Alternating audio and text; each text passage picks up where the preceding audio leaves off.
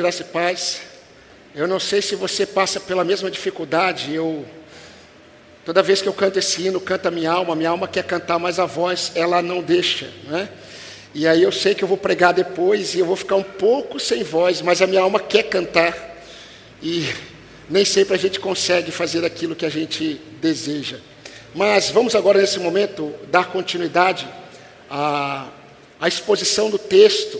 Temos observado o ensino de Jesus sobre a oração, porque ele foi perguntado por um discípulo como eles deveriam orar, e Jesus os ensina. E nós temos observado essa oração e vamos terminar, pela graça de Deus, hoje. Convido você a abrir em Mateus, capítulo 6, vamos ler apenas o versículo 13 e vamos encerrar hoje essa, este modelo, essa estrutura de oração. Mateus capítulo 6, versículo 13.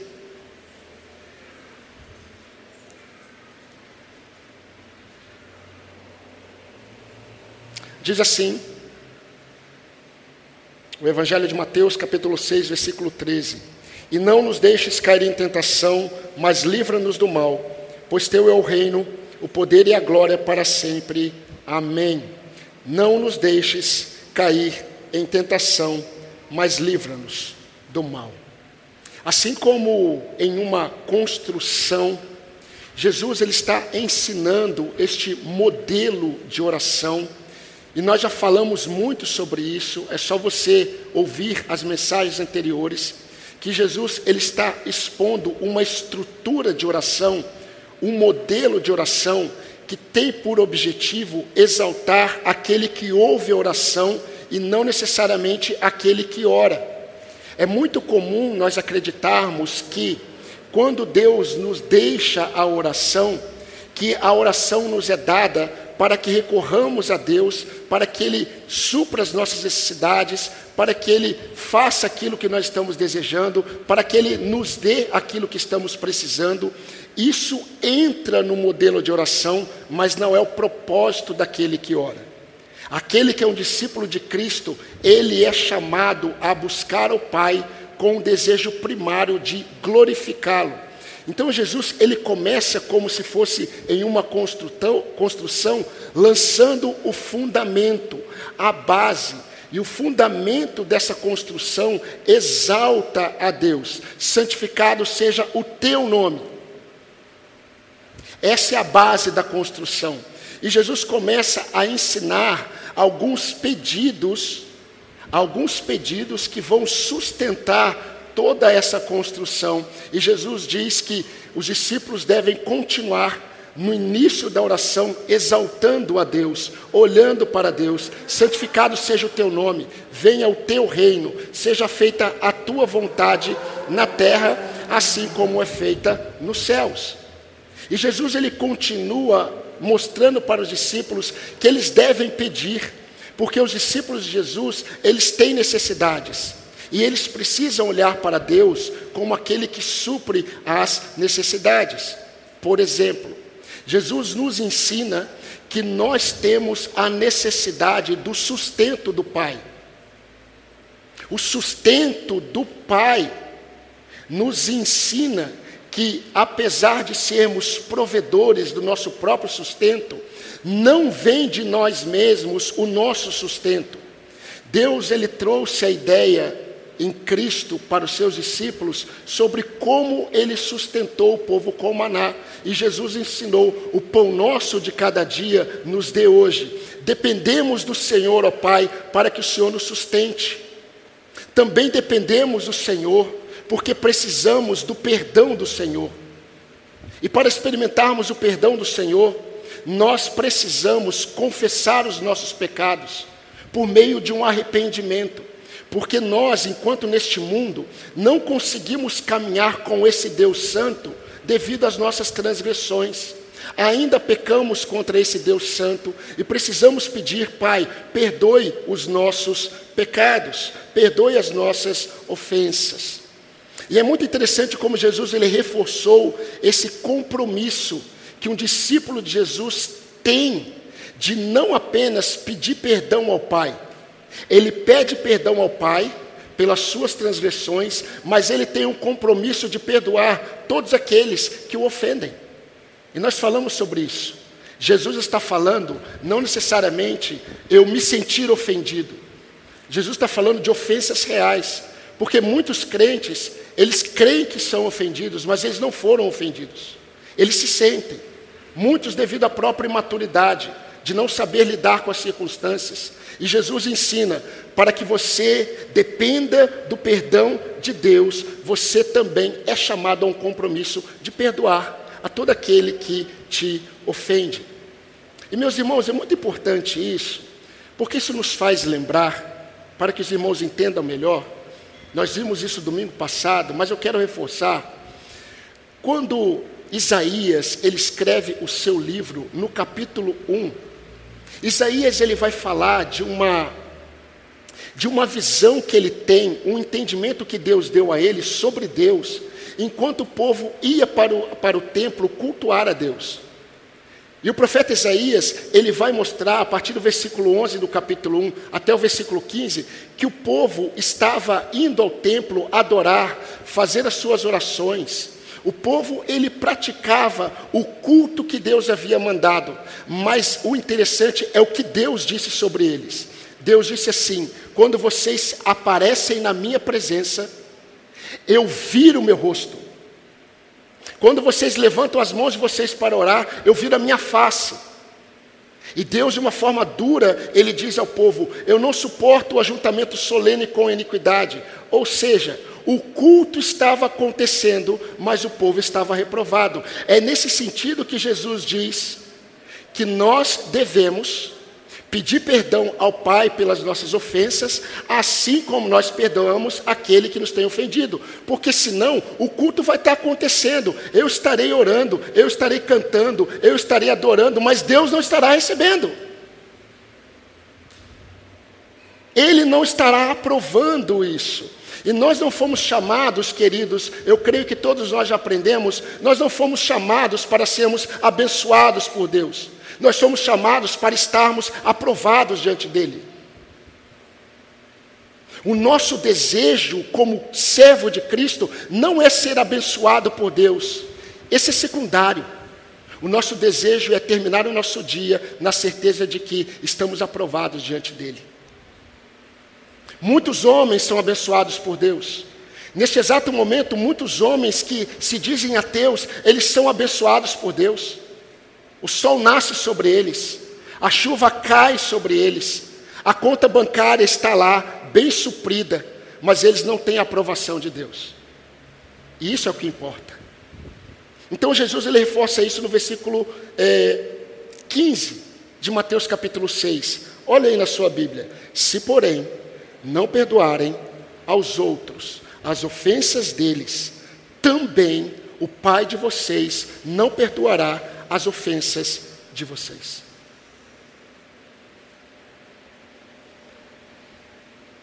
Agora, aquele que anda com Jesus e quer aprender como orar de uma forma que glorifica a Deus, ele recebe de Jesus uma última orientação, que na verdade é a última coluna dessa estrutura que vai sustentar a cobertura.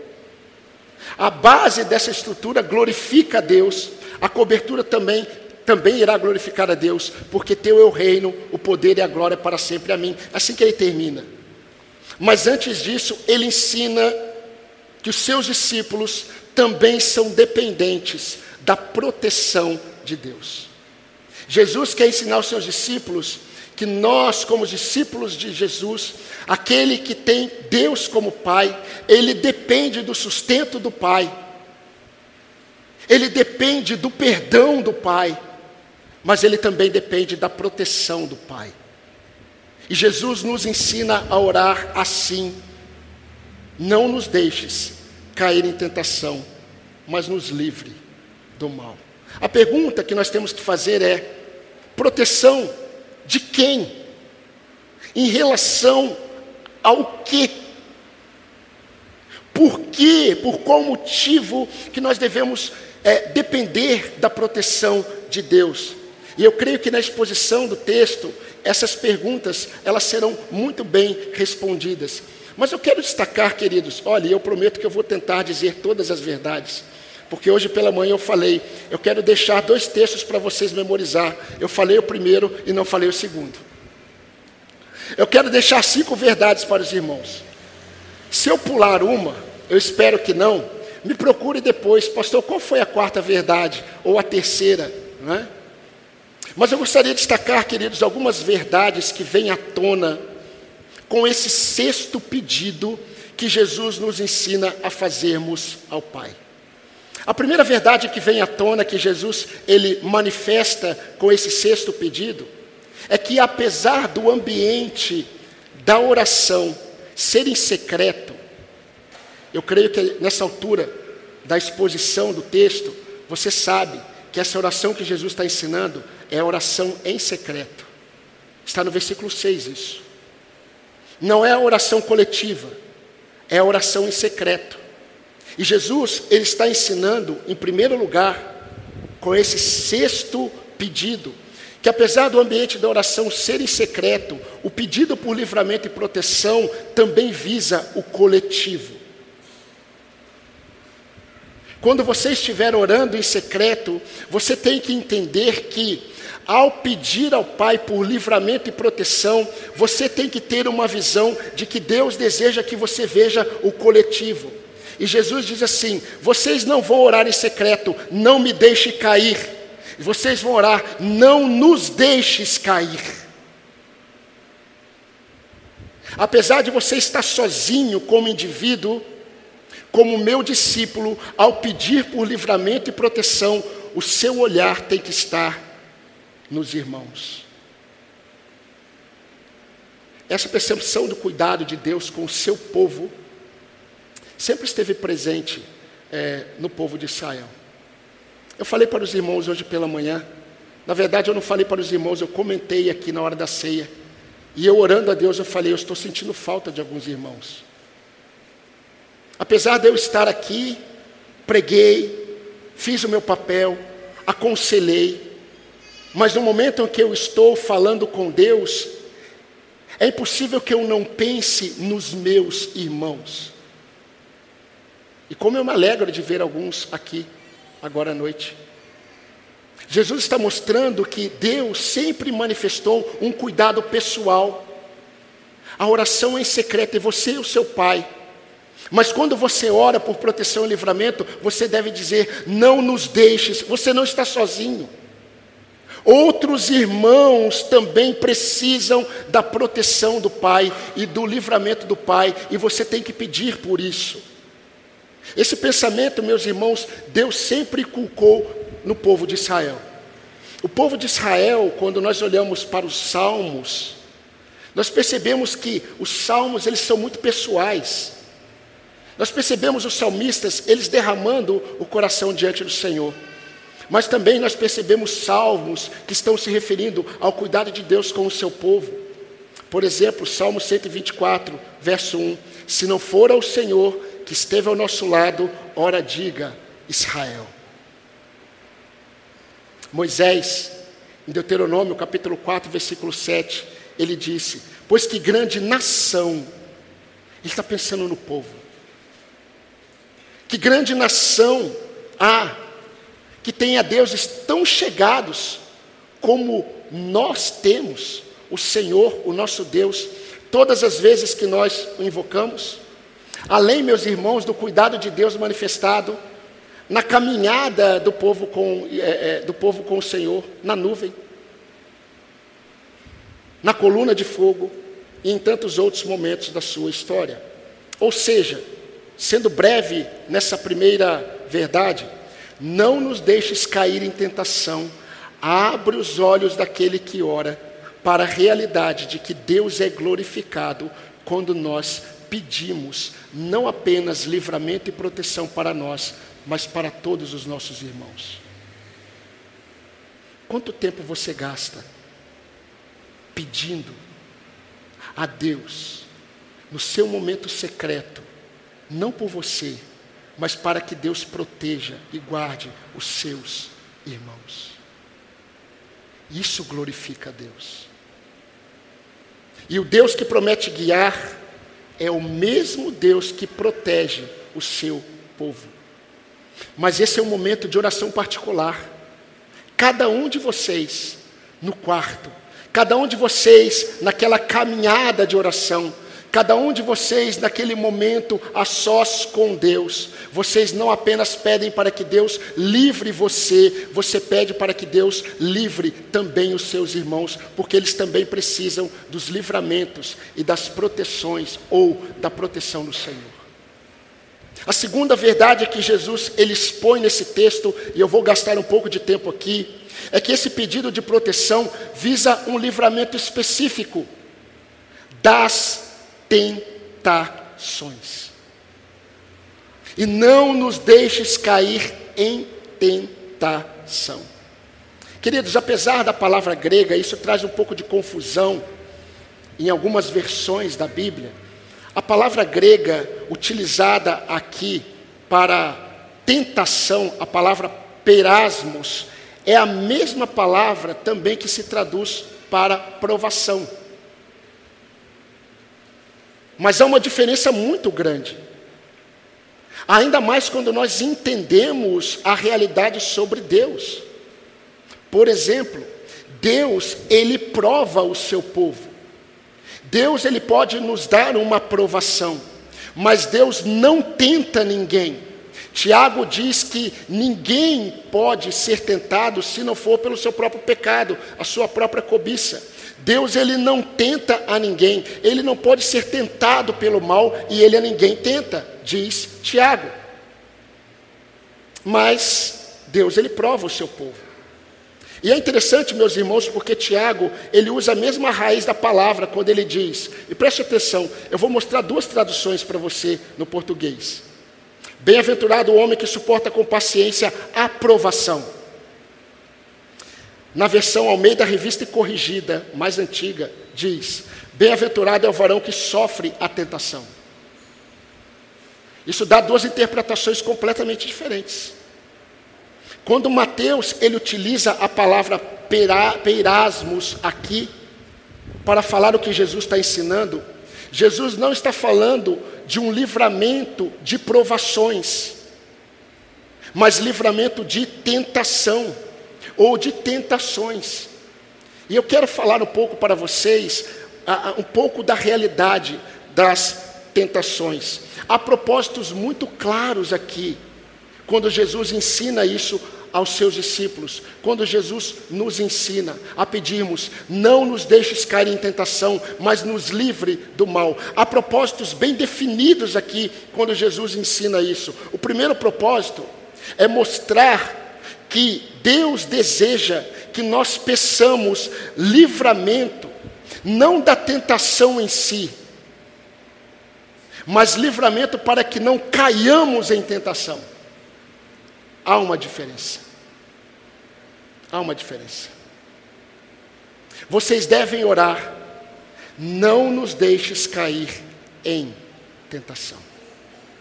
O segundo propósito que nós percebemos aqui que tem a ver com o primeiro, é mostrar que a tentação em si não é pecado. A tentação em si não é pecado. A tentação é apenas o ambiente que vai definir a sua vitória ou a sua derrota. Evan Lutzer disse com razão que a tentação ela não é pecado, a tentação é um chamado para a batalha. É no momento em que nós estamos sendo tentados que nós somos chamados a lutar. No momento em que nós estamos sendo tentados, nós ainda não pecamos contra Deus. Mas podemos pecar. Por isso, queridos, que é na oração, é na oração, é na oração que nós obtemos forças, a força necessária vinda da parte de Deus para nós lutarmos, enquanto nós estamos sendo tentados. Mateus disse, depois de Jesus ter ensinado isso, Jesus está com seus discípulos no Getsemane, e Jesus ele chama alguns para orar com ele, e quando ele chega, eles estão dormindo. E Jesus diz: Vigiem e orem, para que não caiam em tentação, ou para que não cedam à tentação, porque o espírito está disposto ou pronto, mas a carne é fraca. Antes de vir para o culto, eu estava sentado no sofá de casa orando por este momento. E eu falei: Senhor, maldito pecado. Eu estou aqui orando pelo culto, mas o desânimo está assolando o meu coração. Eu estou sendo tentado a pecar contra o Senhor. Renove as minhas forças. Não me deixe cair em tentação. Não deixe que os meus irmãos caiam em tentação, porque talvez nesse exato momento alguns também estejam sendo tentados a desconfiar do Senhor, a não depender do Senhor, a se inclinarem para os seus próprios pensamentos e desejos. Por isso que quando nós somos atraídos, meus irmãos, na tentação, quando nós somos atraídos e nós cedemos, não é porque nós não temos escape. Quando nós caímos na tentação, não é porque nós não temos escape, é porque nós não buscamos em Deus a força necessária para vencermos as tentações. Spurgeon disse à sua congregação: se você diz que é tentado, isso é muito comum ouvir de jovens, pastor, eu sou tentado o tempo todo. Spurgeon disse à sua congregação: se você diz que é tentado o tempo todo, então ore o tempo todo porque é do Senhor que virá força para você não cair em tentação. Jesus está ensinando que nós devemos pedir livramento e proteção por uma realidade específica, para que não caiamos na tentação de pecarmos contra o nosso Deus. A verdade, irmãos, é que é somente quando buscamos mais e mais o Senhor em oração que nós teremos inclusive o desejo de lutar na tentação.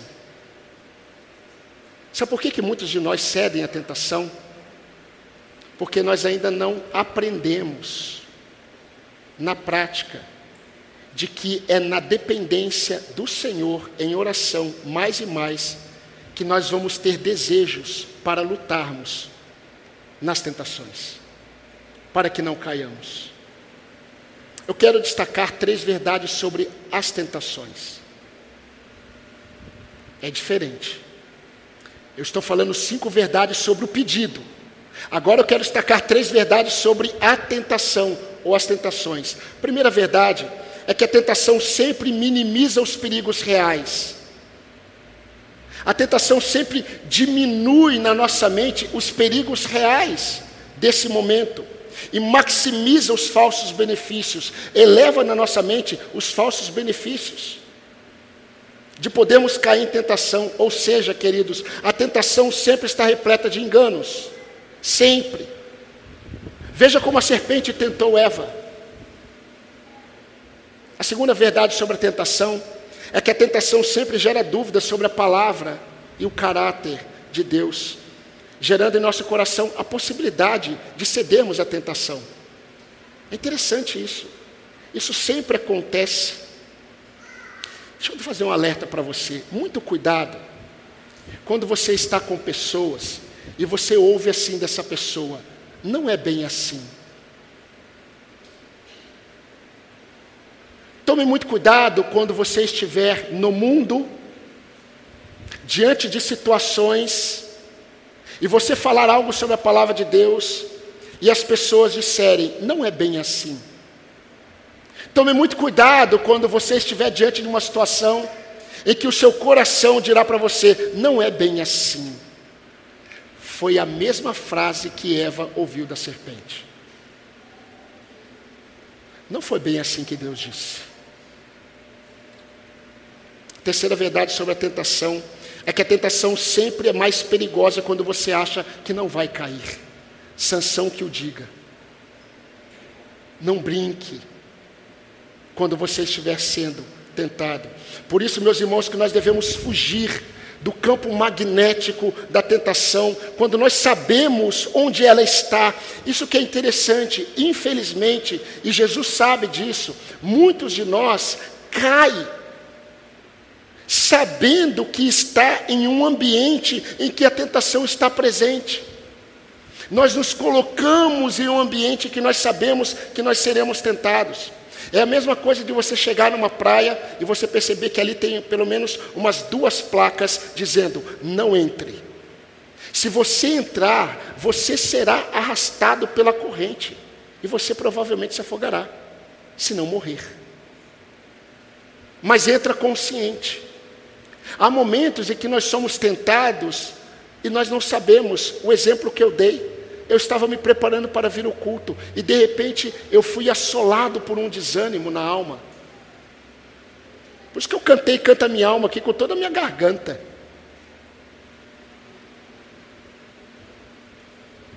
Mas o Senhor permitiu, porque o Senhor falou para mim assim: você vai falar sobre isso, experimente o meu livramento. Mas há momentos que nós não sabemos. Então, querido, sendo mais prático, quando nós estamos em ambientes no qual sabemos que nós seremos tentados a pecar contra os conselhos de Deus, tome cuidado. Tome cuidado quando você se coloca em ambientes em que você sabe que será tentado a pecar contra os conselhos de Deus. Tome muito cuidado quando você estiver com pessoas que estimularão você a agir como alguém que não conhece o Senhor. E em muitas situações em que nós estamos é, é, sendo tentados, Deus ele se faz presente também, provando a nossa fé. Ele não produziu a tentação, mas Ele está provando a nossa fé. Se nós vamos nos apropriar do que Ele nos concede, busque a minha presença. É agora que você tem que orar, é agora que você tem que falar comigo. Não nos deixes cair em tentação, não me deixe cair em tentação, mas me livre do mal. É na hora que você está sendo tentado que começa a batalha. Na hora que você está sendo tentado que você tem que pegar a espada. Você ainda não pecou na hora da tentação. Naquele momento em que sua mente começa a fervilhar, que o seu coração começa a se inclinar à desobediência a Deus, quando propostas começam a vir e você começa a considerar impossibilidades que você sabe que não são possíveis aos olhos do Senhor, nesse momento você ainda não pecou. Você deve dobrar o seu joelho ou dobrar o seu coração aonde você estiver e você deve orar ao Pai. Sabe por quê? Porque nós precisamos de livramento e proteção para que não caiamos em tentação. Jesus quis ensinar isso. Nós precisamos de livramento e proteção vindas do Pai. Não conseguimos resistir na nossa força. O espírito está pronto, mas a carne ela é inclinada para a rebeldia. Paulo disse, usando uma, um pensamento filosófico muito conhecido em Corinto e na região da Caia. Paulo, escrevendo aos Coríntios, disse: As más conversações corrompem os bons costumes. Cuidado com as más conversações, elas corrompem os bons costumes. A questão é que nós sabemos onde elas estão. Nós sabemos onde estão as más conversações, e quando nos colocamos, nós estamos em um ambiente de tentação. Fuja. Fuja. Por isso, irmãos, há boas razões para pedirmos a Deus que nem mesmo permita que voluntariamente corramos ao encontro da tentação. Lembre-se disso. Quando você está sendo tentado, você está em batalha. A terceira verdade dessa petição, Jesus ensina que o pedido visa o livramento de uma rebelião contra Deus. É preciso dizer o que a Bíblia diz: pecado é rebelião. Ah, pecado é errar o alvo. Ah, é? É muito mais que isso. Nós só erramos o alvo quando pensamos no sentido de direção, mas pecado é muito mais do que errar o alvo, pecado é rebelião contra Deus. E nós vimos hoje pela manhã, meus irmãos, que em nós ainda há a presença do pecado. Dentro de você, a rebelião está presente. Dentro de mim. A graça, ela nos concede um freio que nós podemos chamar de o freio da graça. Louvado seja Deus porque recebemos o freio da graça. Deus nos livra de pecarmos e nos rebelarmos contra Ele em muitos momentos. Mas Deus quer nos ensinar aqui. A gente precisa, meus irmãos, parar de pensar que algumas coisas na Bíblia elas não são tão radicais. Ah, isso parece radical. Não, é bíblico. Ser bíblico é ser radical. E quando nós falamos de pecado, nós precisamos entender que pecado é rebelião contra Deus. Pecado não é apenas um deslize. Eu falhei, eu deslizei. Não! Você se rebelou. Quando eu peço desculpas, é porque eu tenho condições de reparar. Chutei a mesa, quebrou o pé da mesa. Eu não vou pedir desculpa para a mesa, então vou mudar meu exemplo. Chutei o Douglas, quebrei o dedinho do Douglas, né? Tem alguns que estão quebrando os dedos aí, né? Quebrei o dedo do, do Douglas. Eu tenho como reparar isso? Tenho. Tenho. Eu tenho como ajudar o Douglas aí no médico, se ele tiver condições. Eu tenho como fazer alguma coisa. Mas perdão é diferente. Eu peço perdão quando eu não tenho condições de reparar. Eu não tenho como reparar isso, Senhor. Por isso eu peço que o Senhor me perdoe. E quando eu peco contra Deus, eu estou assumindo uma postura de rebelde. Nós sabemos, meus irmãos, que enquanto estivermos nesse mundo, é impossível não pecarmos. É impossível. João ele vai dizer isso: se alguém diz que não peca, é mentiroso. Enquanto nós vivemos nesse mundo, nós vamos pecar. Meus irmãos, é impossível não pecarmos. É impossível. Mas Jesus nos ensina a lutarmos para não pecarmos, a lutarmos na dependência, esse é o ponto. Sabe por que, que muitos caem? Sabe por que, que muitos jovens reclamam que não conseguem deixar? Sabe por que, que muitos caem em tentação? Porque não entenderam que nós precisamos de livramento e proteção vindas do Pai para vencer as tentações. E muitos querem lutar na verdade, não lutar. Muitos querem reagir depois que caem em tentação. Aí recorrem a Deus. Quando nós estamos sendo tentados, nós temos que entender que estamos sendo levados a praticarmos algo que para Deus é rebelião. Meus irmãos, isso é muito importante. É muito importante. Sabe por quê? Porque na Bíblia, as tentações, elas sempre estão relacionadas aquela pressão interna e aquela pressão externa que vem sobre nós para que desobedeçamos a Deus. Você se lembra quando eu disse que Deus a ninguém tenta? É verdade. Porque toda tentação, ela tem o propósito nos levar a pecarmos contra Deus. E pecado contra Deus é rebelião contra ele. Eva foi tentada pela serpente.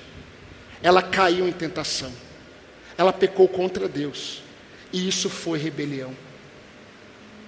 Caim, ele recebeu de Deus uma orientação quando ele estava sendo tentado. Percebam isso. Caim, ele não havia pecado ainda. E o Senhor falou para ele: Caim, há uma cobiça em você. Você tem inveja do seu irmão. E o pecado está à sua porta. Você está sendo tentado a fazer o que o seu coração está pedindo, mas cabe a você dominá-lo. Ele caiu em tentação e se rebelou contra Deus, matou o seu irmão e sofreu as consequências. Davi foi tentado também pela sua própria cobiça. E eu creio, meus irmãos, que Davi deve ter dado muitas justificativas para ele mesmo, porque ele era rei. Eu posso. Não é bem assim. Eu tenho direitos. E quando ele trouxe justificativas na mente dele, ele já começou a ceder no momento da tentação. E queridos, ele pecou contra Deus. E isso foi rebelião. Isso foi rebelião à lei do Senhor que Davi tanto amava. Foi ele que escreveu o Salmo 19. Ele amava a lei do Senhor. E ele caiu em tentação. Mas Deus estava ajudando ele. Deus estava avisando ele. Deus estava mostrando para ele: busque livramento e proteção de mim. Jesus também foi tentado pelo diabo. Mas Jesus, no deserto, sendo tentado a pecar contra a palavra de seu pai, ele usa a mesma palavra do pai contra o tentador. E ele vence o tentador. Ele não caiu em tentação. Ele não se rebelou contra Deus. Ele obedeceu ao Pai. Isso sustenta a próxima verdade, a penúltima verdade, a quarta verdade. Jesus ensina que o pedido por livramento e proteção visa o desejo de não pecar contra Deus e não necessariamente o livramento das consequências. Todos os pecadores que eu citei aqui acima, Davi, Caim, Eva e tantos outros, Sansão, Arão e tantos outros homens e mulheres de Deus que pecaram, todos eles sofreram consequências da queda. Todos eles. Mesmo que tenham recebido o perdão de Deus em determinado momento de suas histórias, mas todos eles experimentaram as consequências do seu pecado. E eu gosto de reforçar isso porque isso é livramento para a nossa alma. A desobediência a Deus gera sofrimento a começar pela tristeza e o abatimento da alma. Sabe por que, que tantos crentes eles vivem abatidos na alma? Não é porque eles estão sofrendo perseguição pela, por causa da fé. É porque eles vivem numa constância de desobediência a Deus. Isso gera abatimento, isso gera sofrimento. Mas Jesus nos ensina a rogarmos ao Pai para que Ele nos livre e nos proteja, para que não caiamos. Por isso, queridos, aqueles que amam a Deus e seguem o Cristo amado do Pai, eles devem lutar no momento das tentações, porque a preocupação deles não pode ser sobre as consequências ou em relação às consequências da queda. Não. Ele luta na tentação porque o desejo dele é não desobedecer ao Pai que eles amam. Por isso que nós somos ensinados a dependermos da proteção do Senhor. Não nos deixe, Senhor, não nos deixes cair em tentação, nos livre do mal. Sabe por quê? Não é por causa das consequências que podem vir, é porque nós não queremos pecar contra o Senhor. Muitas pessoas, vocês sabem disso, que são capturadas no seu erro, cometendo uma infração, cometendo um crime, elas são capturadas e elas choram. Choram. Dá até dó. Mas a pergunta que eu sempre faço é: se não tivesse sido pego, estaria assim? Provavelmente não. O sofrimento e a dor é porque vão sofrer as consequências. Mas aquele que ama o Pai e é discípulo de Jesus, ele pede livramento, não é porque ele está pedindo o livramento das consequências, ele não está pensando em pecar e depois pedir perdão. Ele não quer pecar contra o Pai, ele não quer se rebelar contra Deus. E meus irmãos, a gente poderia ficar aqui e abrir o leque para várias situações, vários momentos na maternidade, na paternidade, no ser marido, no ser esposa. Nós estamos constantemente nos colocando numa posição de rebeldes quando nós ignoramos os conselhos de Deus, estamos seguindo os nossos corações, isso é rebelião.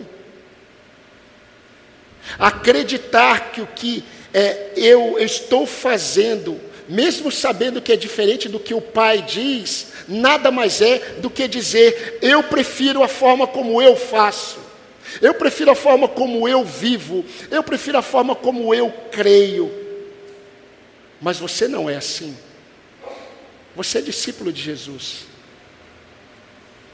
Você não tem o desejo de desonrar o seu pai. É por isso que você luta na tentação. Discípulos de Jesus luta contra a tentação porque não querem desonrar o Pai. Isso nos leva à última verdade, à quinta verdade. O pedido aqui é por livramento e proteção contra o mal que nos leva a cair. Nós sabemos, todos nós somos sabedores, todos nós. Todos nós somos sabedores que o mal e a maldade são reais e presentes em todo o nosso contexto. Todos nós sabemos disso. Meus irmãos, nós ouvimos sobre a maldade todos os dias e nós nos deparamos com o mal todos os dias.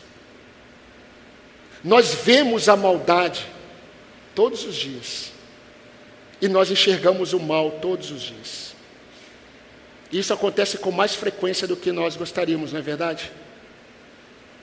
Mas acontece seja nos meios de comunicação,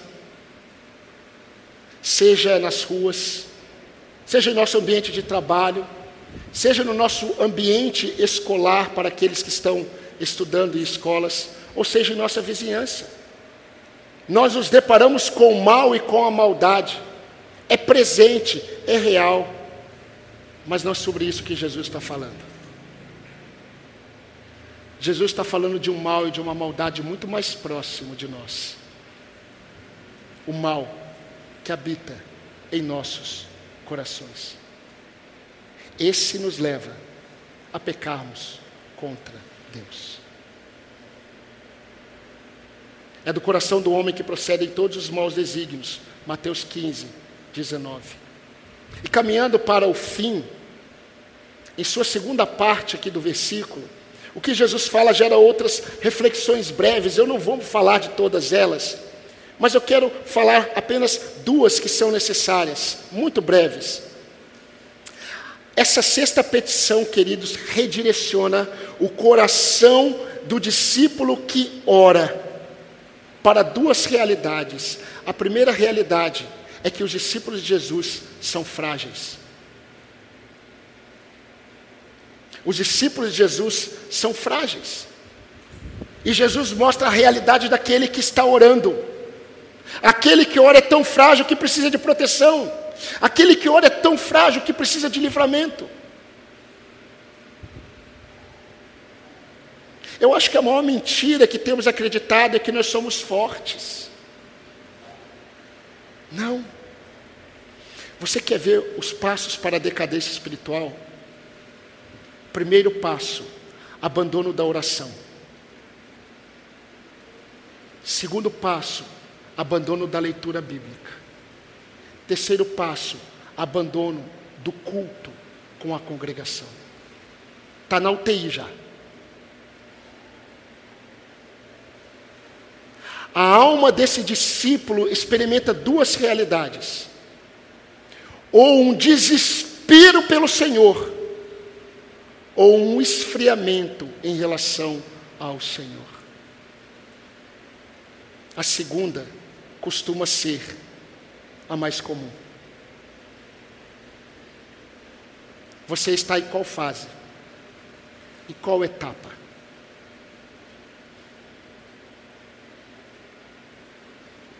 Você está entendendo que essa mensagem é para te restaurar?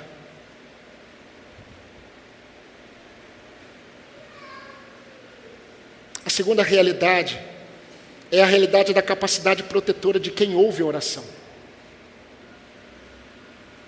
A primeira realidade é a realidade de quem ora, é frágil, precisa de livramento e proteção. A outra realidade é a capacidade de proteção de quem está ouvindo. É impressionante a capacidade que Deus tem de proteger o seu povo. Quer ver uma coisa? Quando uma criança ela acorda à noite com medo, ela vai fazer duas coisas. Ou ela vai gritar pai e mãe, ou ela vai aparecer aonde o pai e a mãe estão. Eu não sei qual é a sua realidade. Eu estou falando criança, tá, gente? Jovens, crianças. Mas sabe por que, que uma criança, quando ela está com medo, ela, ela corre para os pais?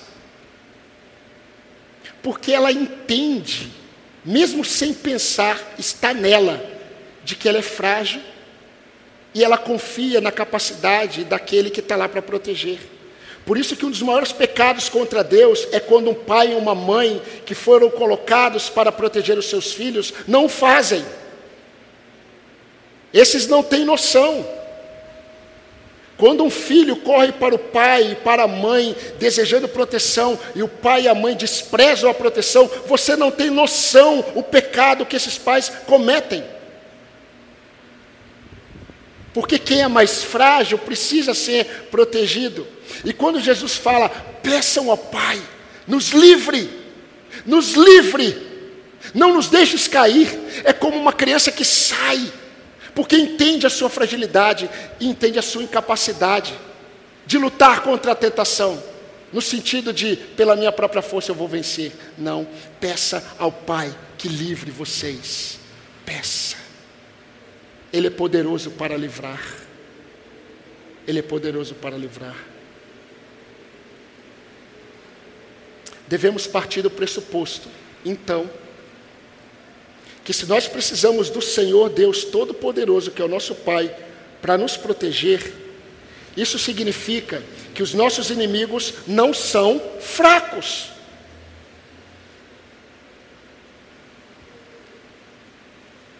Se nós precisamos rogar ao Pai para que Ele nos proteja e nos livre do mal, Jesus está ensinando indiretamente que os nossos tentadores, eles não são fracos. Só Deus pode proteger você e eu. Seja o mundo, seja o diabo, ou seja a sua própria inclinação carnal. Devemos partir do outro pressuposto de que nós precisamos do Senhor para nos livrar das tentações, porque elas não são poucas e elas não são esporádicas. As tentações, elas são muitas e elas são constantes. Vai acabar o culto e talvez você, mulher, seja tentada a brigar com seu marido.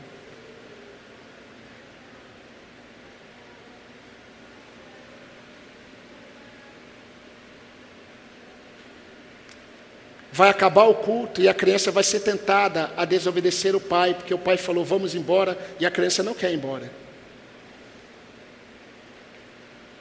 As tentações elas são constantes, frequentes. Acontece o tempo todo. Se não fosse o Senhor que estivesse ao nosso lado, ora diga Israel. Automaticamente, irmãos, eu estou caminhando para o fim, isso eleva a nossa dependência. Eleva a nossa dependência de proteção e livramento. Por isso os salmistas disseram, Salmo 46, 1, Deus é o nosso refúgio e fortaleza, socorro bem presente nas tribulações. Sabe por quê? Porque na sua tribulação você está sendo tentado a pecar contra o seu Deus.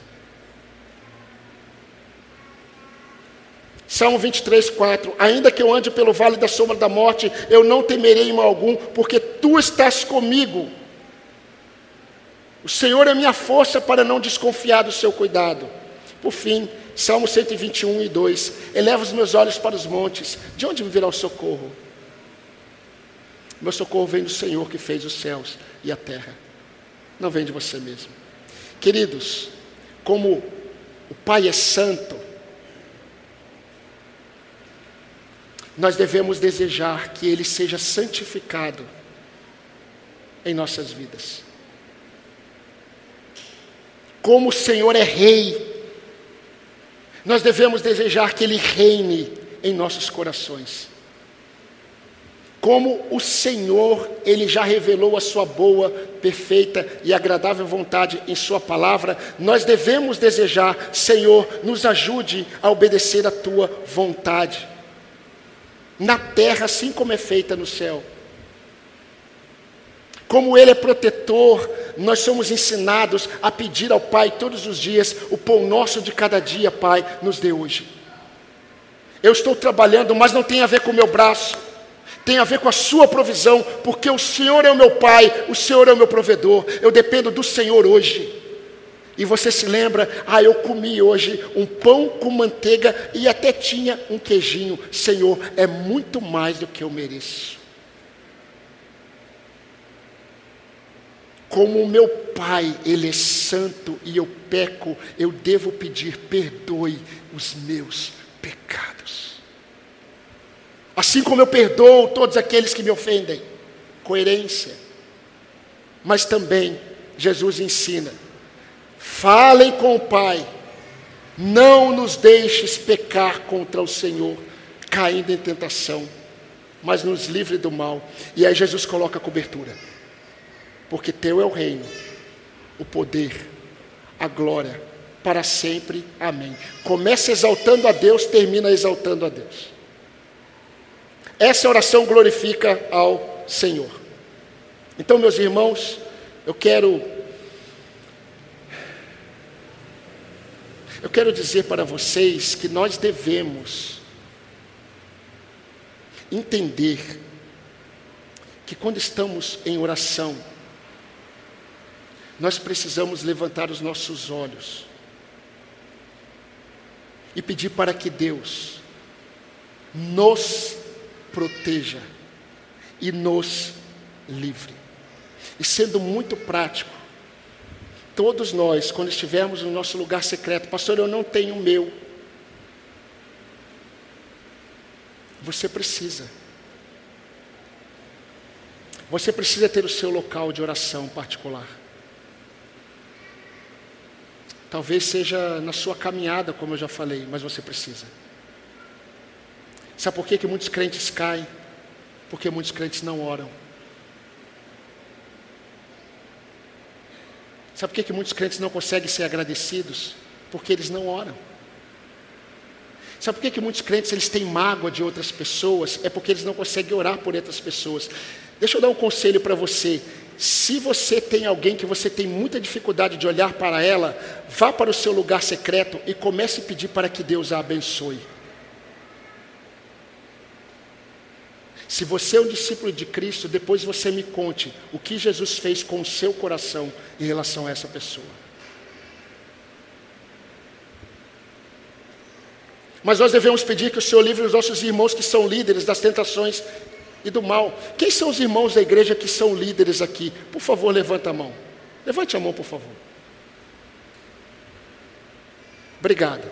A igreja precisa orar para que esses irmãos não caiam em tentação.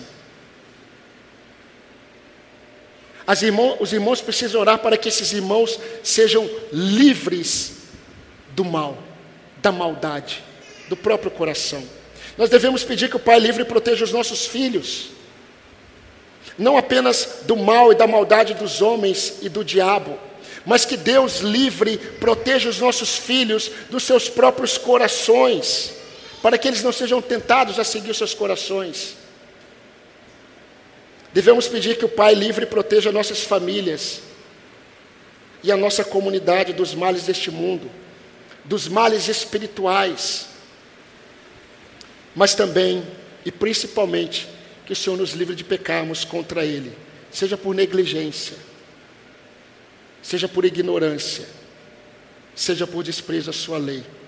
Precisamos dos livramentos e da proteção do Pai. Paulo escreveu, e eu termino com a palavra dele.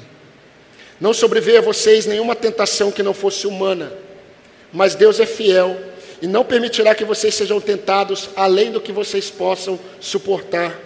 Pelo contrário, juntamente com a tentação, Ele proverá livramento para que vocês a possam suportar. E este livramento começa com a oração.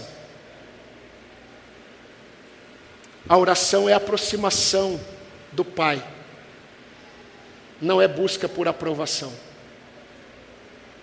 Você tem se aproximado do Pai? Você tem lutado nas tentações? O Senhor tem vitória para nós, mas nós precisamos acreditar que a melhor coisa é lutarmos na tentação para não pecarmos contra Deus, na força dele e não na nossa. Que Deus nos abençoe. Que Deus nos ajude em todas as orações, olharmos para a oração do Pai Nosso e entendermos que esse modelo de oração é a oração que exalta e glorifica a Deus. Que Deus nos abençoe. Amém, irmãos? Amém.